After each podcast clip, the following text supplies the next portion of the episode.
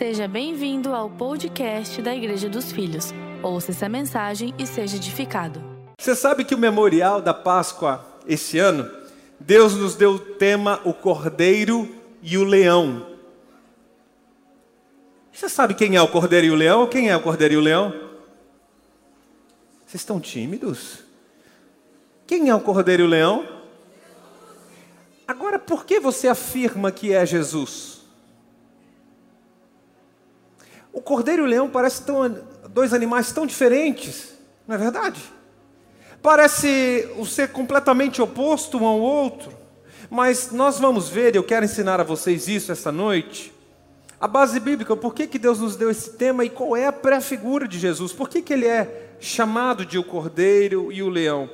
São animais completamente diferentes, é verdade, mas ambos falam da mesma pessoa e não há nenhuma contradição aqui. A Bíblia diz que ele é o leão da tribo de Judá e que ele é o cordeiro de Deus que tira o pecado do mundo. O apóstolo João, quando estava na ilha de Pátimos, ele teve uma visão poderosa. Aliás, visões poderosas. Foi daí onde ele escreveu o livro do Apocalipse, o último livro da sua Bíblia, conhecido como livro das revelações. João foi um dos homens que viu o cordeiro e o leão. Então eu quero compartilhar com você esse texto no capítulo 5 de Apocalipse, que diz assim: E vi um anjo poderoso proclamando em alta voz: Quem é digno de romper os selos e de abrir o livro? E eu chorava muito, porque não se encontrou ninguém que fosse digno de abrir o livro e de olhar para ele. Então, um dos anciãos me disse: Não chore. Eis que o leão da tribo de Judá, a raiz de Davi, venceu para abrir o livro e os seus sete selos. Olha o leão aqui. João viu então, o ancião mostrou ele. Este é o leão, não qualquer leão, mas é o leão da tribo de Judá. E no versículo 6, o versículo seguinte, olha o que João viu.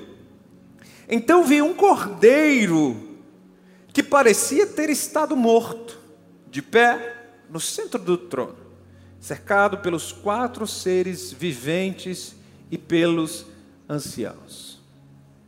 Aqui, meus queridos irmãos, estão as duas representações do Messias. O cordeiro, que representa o servo sofredor, que se humilhou em nosso favor, e o leão. O leão que é o símbolo de um rei conquistador, é a figura de uma autoridade, uma figura poderosa. Quando pensamos no leão, o que vem à sua mente? Qual palavra você usaria para definir para mim um leão? O rei, poderoso, ágil, forte, corajoso, de fato, o leão é considerado o rei das feras e era nesse tempo bíblico.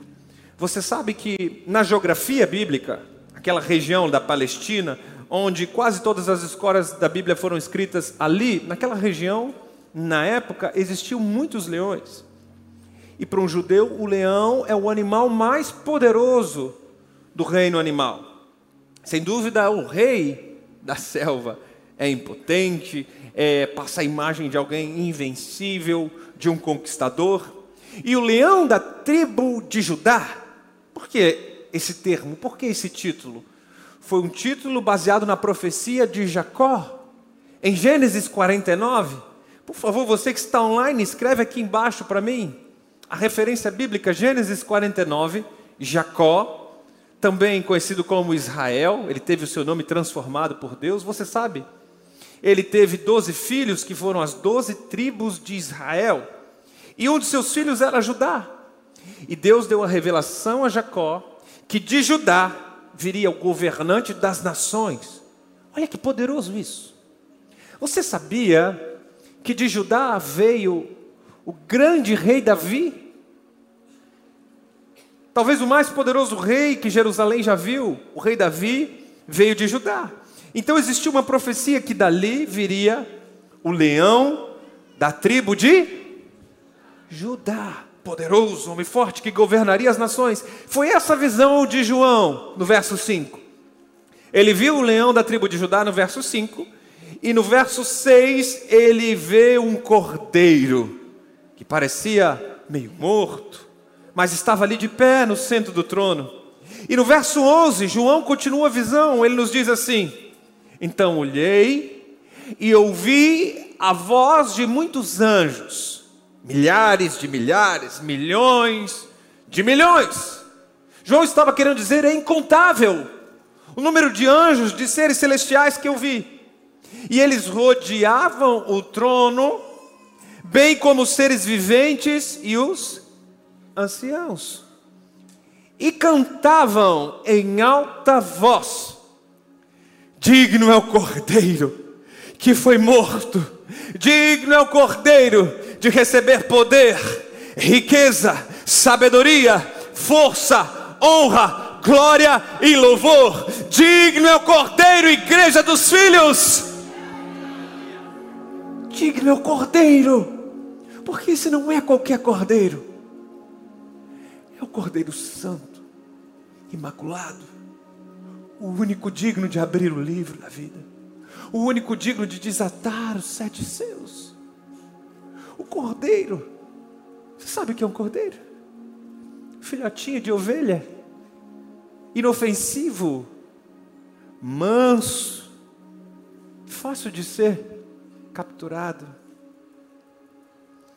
Para entendermos melhor sobre o cordeiro, e para você entender por que Cristo é chamado de o Cordeiro, nós precisamos voltar à Bíblia. Se começamos pelo último livro, Apocalipse, eu quero passar com você na história de Gênesis, porque Gênesis fala sobre o Cordeiro. Lá no Éden, você há de lembrar, haviam duas pessoas, Adão e Eva, e havia Deus Pai, que vinha todos os dias, no final do dia, conversar com Adão e Eva. Eles tinham um relacionamento diário e íntimo.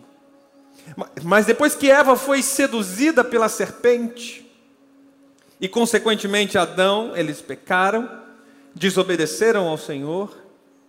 E quando Deus vem falar com eles na viração do dia, eles não estavam mais no mesmo lugar, eles não estavam mais com o mesmo coração, eles se esconderam. E diz a Bíblia que eles pegaram folhas de figueira e costuraram uma roupa, para cobrir a nudez e a vergonha. Ora, nunca foi necessário isso. Por que agora, depois da desobediência, existe vergonha? Por que agora, depois da desobediência, existe uma autocondenação que te impede de se relacionar com o Pai? Então, Deus chama Adão, Deus chama Eva. Você conhece a história? Deus repreende Adão, Eva, libera uma maldição sobre a serpente, libera uma maldição sobre a terra. E por último, você lembra o que é que Deus fez? Deus disse assim: tire essa vergonha, essa roupa mal feita com folhas de figueira, porque eu já preparei o Cordeiro Santo. E eu vou tirar as roupas do cordeiro e te vestir com roupas que são mais alvos do que a neve. Pai, logo depois do homem ter pecado, ele cobre Adão e Eva com a pele do cordeiro. Porque todas as vezes agora que o pai olha para Adão e Eva, ele não vê a desobediência de Adão e Eva, mas ele vê a roupa de Cristo Jesus em Adão e Eva. E assim é todas as vezes que o pai olha para você. Ele não olha o seu pecado, por isso ele é o cordeiro que tira o pecado do mundo. Todas as vezes que o Pai olha para você, ele vê a roupa de Jesus em você. Ele está de olho não no seu ato de desobediência, mas ele está de olho no ato de obediência do Cordeiro Santo que na cruz do Calvário morreu e se entregou. Isso é o amor do Pai. Pastor, de onde é que você está tirando que Deus matou o cordeiro? É, está escrito na Bíblia, você não viu? O apóstolo Pedro nos revelou. 1 Pedro, no capítulo 1, verso 20, ele diz assim: que como um cordeiro, Cristo foi conhecido antes da fundação do mundo. Olha isso, igreja. Eu não sei você, mas eu, eu me admiro com a história bíblica. Antes de Deus inaugurar o planeta, antes de Deus liberar Adão e Eva, vão, multiplica, vai, vai, governa. Antes de ele inaugurar o mundo, ele já tinha inaugurado o Cordeiro Santo. Você consegue entender isso? Deixa eu te dizer uma coisa. Eu já ouvi falsos profetas, falsos pregadores dizendo que a cruz foi o plano B de Jesus. Já ouviu esse besterol? Deixa eu te dizer uma coisa. Jesus precisa de plano B, por acaso? Ele é onisciente. Sabe o que é isso? Ele sabe de todas as coisas, ele conhece o passado, o presente e o futuro. Antes de Adão e Eva pecarem, Deus já tinha preparado para si o cordeiro, o plano das eras. Antes da inauguração do mundo, o cordeiro já estava sendo imolado. Eu não sei se você entendeu bem. Antes que Deus disse haja luz, ele disse haja cruz.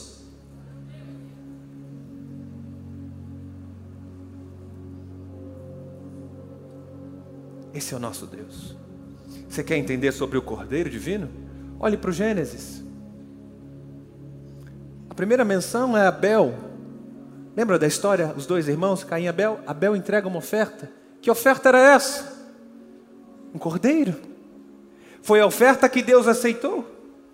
Abel entregou um cordeiro e foi assassinado pelo irmão. Preste atenção, todo cordeiro está tipificando a Cristo Jesus. Abel entrega o cordeiro e foi sacrificado pelo irmão. Anos depois aparece Abraão na história bíblica. Lembra da história de Abraão? O que, que Deus pede a Abraão? Isaac, seu filho. Então Abraão sobe a Moriá com Isaac. Ele vai sacrificar Isaac. Mas na hora do sacrifício, Deus disse assim: Para, Abraão, porque eu estou provendo para si o cordeiro. Se na primeira história o irmão foi assassinado porque ofereceu o cordeiro, na segunda história Abraão ia oferecer o filho, ia assassinar o filho, mas ele não fez, porque Deus proveu para si o cordeiro. A primeira provisão de Deus sobre o cordeiro foi para um homem e uma mulher. Deus proveu o cordeiro no Éden. A segunda grande provisão, Deus proveu o cordeiro para uma família. No último dia, antes de sair do Egito, Deus fala com Moisés: a partir de hoje você reúna as famílias, vão sacrificar um cordeiro por família, vai pegar o sangue para passar nos umbrais da porta. E onde estiver o sangue, o anjo da morte vai passar por cima. Vai passar por você sabe que a palavra Páscoa no original hebraico é Pessah, que significa passar. Passar. Então a casa, a família que tem o sangue do Cordeiro, simbolizando o sangue de Cristo Jesus, o anjo da morte não toca, porque Cristo Jesus, ele venceu o Calvário, ele venceu a morte, que era o único inimigo, e ele deu a vida eterna para todo aquele que crê e acredita que Ele é o Filho de Deus, que desceu do alto de Sua glória, tem alguém que crê aqui em Jesus? Foi por você. Ele venceu a morte para te dar vida. Vem comigo na história. No primeiro sacrifício, ele entregou o cordeiro por Adão e Eva. No segundo sacrifício, ele entregou o cordeiro por uma família. A família de Hebreus que tinha o cordeiro era salva. Mas no último sacrifício, Cristo Jesus vem como o Cordeiro Santo, perfeito e imaculado, e ele entrega a sua própria vida, agora não por um homem, não mais por uma família, mas por toda a humanidade, incluindo eu, você, sua casa, sua vida. Cristo Jesus, o Cordeiro Divino. Aleluia!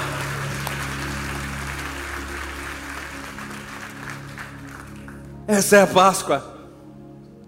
Paulo diz em 1 Coríntios, no capítulo 5, ele chama Cristo de o Cordeiro Pascual. O Cordeiro Pascual, não um símbolo, não mais uma profecia, não, é um Cordeiro literal, porque não há remissão de pecados sem que sangue seja derramado, diz o autor de Hebreus, só existe remissão de pecados, ou seja, você só pode se relacionar com Deus, porque o sangue foi vertido em seu lugar.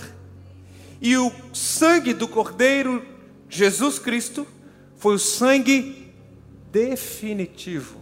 Por favor, quem está online, escreve isso para mim, que isso é importante. O sangue definitivo, pago por quem veio antes dele, pago por quem veio durante o tempo que ele ficou, e pago por quem vem depois de nós. O sangue é suficiente para conquistar gerações para caminhar com Deus de eternidade a eternidade. Jesus é o Cordeiro e muitos profetas no Antigo Testamento profetizaram sobre Jesus. Talvez o mais famoso, o texto mais conhecido talvez seja de Isaías, no capítulo 53, quando Isaías diz assim: Ele foi oprimido, ele foi afligido, mas não abriu a sua boca, como um cordeiro, ele foi levado ao matadouro, e como ovelha muda perante os seus tosqueadores, assim ele não abriu a sua boca, como um cordeiro. Por isso, quando João Batista estava lá no Rio Jordão, com seus discípulos, batizando vez após vez, ele vê um homem chegando, um carpinteiro, um primo, ele parece não ter muito relacionamento assim, mas que ele já trocou um WhatsApp com ele quando estava ainda na barriga de Isabel. Ele trocou aquela mensagem, o outro deu like, respondeu direct. E João Batista, quando vê aquele homem se aproximando do Jordão com 30 anos de idade, ele diz assim: Eis ali! É como se dissesse: Vamos parar tudo aqui, porque alguém mais importante está chegando na área. Eis ali o Cordeiro que tira o pecado do mundo. O Cordeiro Santo é suficiente para tirar todo o seu pecado. Seja dos mais simples, seja daqueles que você considera mais inofensivo, daqueles que a sociedade descreve e intitula como os mais terríveis pecados. O Cordeiro é suficiente para limpar e perdoar-nos de todos os pecados. E como Jesus nunca pecou, o seu sacrifício foi maior do que todos os outros sacrifícios do Antigo Testamento. O sacrifício de Jesus foi maior, mais do que o suficiente. Ele pagou um preço tão alto, tão alto, que ele pôde então abraçar gerações e gerações pelo poder do sangue do Cordeiro. O que eu aprendo com o Cordeiro e o leão é que a submissão do Cordeiro deu a ele autoridade de um leão. Compreende isso? Ele se humilhou como cordeiro, ele se submeteu, ele se sujeitou, se vestiu de servo, e a submissão do cordeiro deu a ele a autoridade de um leão, para governar sobre as nações, para governar sobre a morte, para sentar à destra do Pai e para julgar as nações da terra o leão da tribo de Judá. Ao mesmo tempo que é o leão, é o cordeiro. Cristo é semelhantemente um cordeiro, a imagem de um leão, e um leão, a imagem de um cordeiro. Como cordeiro, Jesus foi humilhado, mas como leão, ele foi exaltado. Como cordeiro, Jesus foi batizado nas águas por João Batista, mas como leão, ele é quem nos batiza com o Espírito Santo. Como cordeiro, Jesus foi um simples carpinteiro que passou pela terra, mas como leão, ele é o Rei dos Reis e Senhor dos Senhores. Como um cordeiro, ele se fez pobre. Ele disse que não tinha onde reclinar a cabeça mas como um leão, ele é rico, dono do ouro e dono da prata. Como cordeiro, ele foi julgado por Pilatos, mas como leão, ele julgará todas as nações. Igreja, como um cordeiro, ele recebeu uma coroa de espinhos cravada em sua cabeça. Mas como leão, ele recebeu uma coroa de glória. E eu vou te dizer, como um cordeiro, ele foi crucificado. Mas como leão, ao terceiro dia, ele ressuscitou. Aleluia! Viva o Cordeiro! Você pode aplaudir ao Cordeiro, você pode celebrar o Cordeiro Santo. Você pode glorificar ao leão da tribo de Judá. Aleluia! Aleluia! Diga assim: o cordeiro e o leão. Nunca mais você vai esquecer, não é verdade? Ele é o cordeiro e o leão, Senhor de nossas vidas. Aquele que tem o livro da vida em suas mãos. O único digno de desatar essa era e começar uma nova era justa, santa e de paz. O único digno de abrir o livro. Ele tem o governo em suas mãos.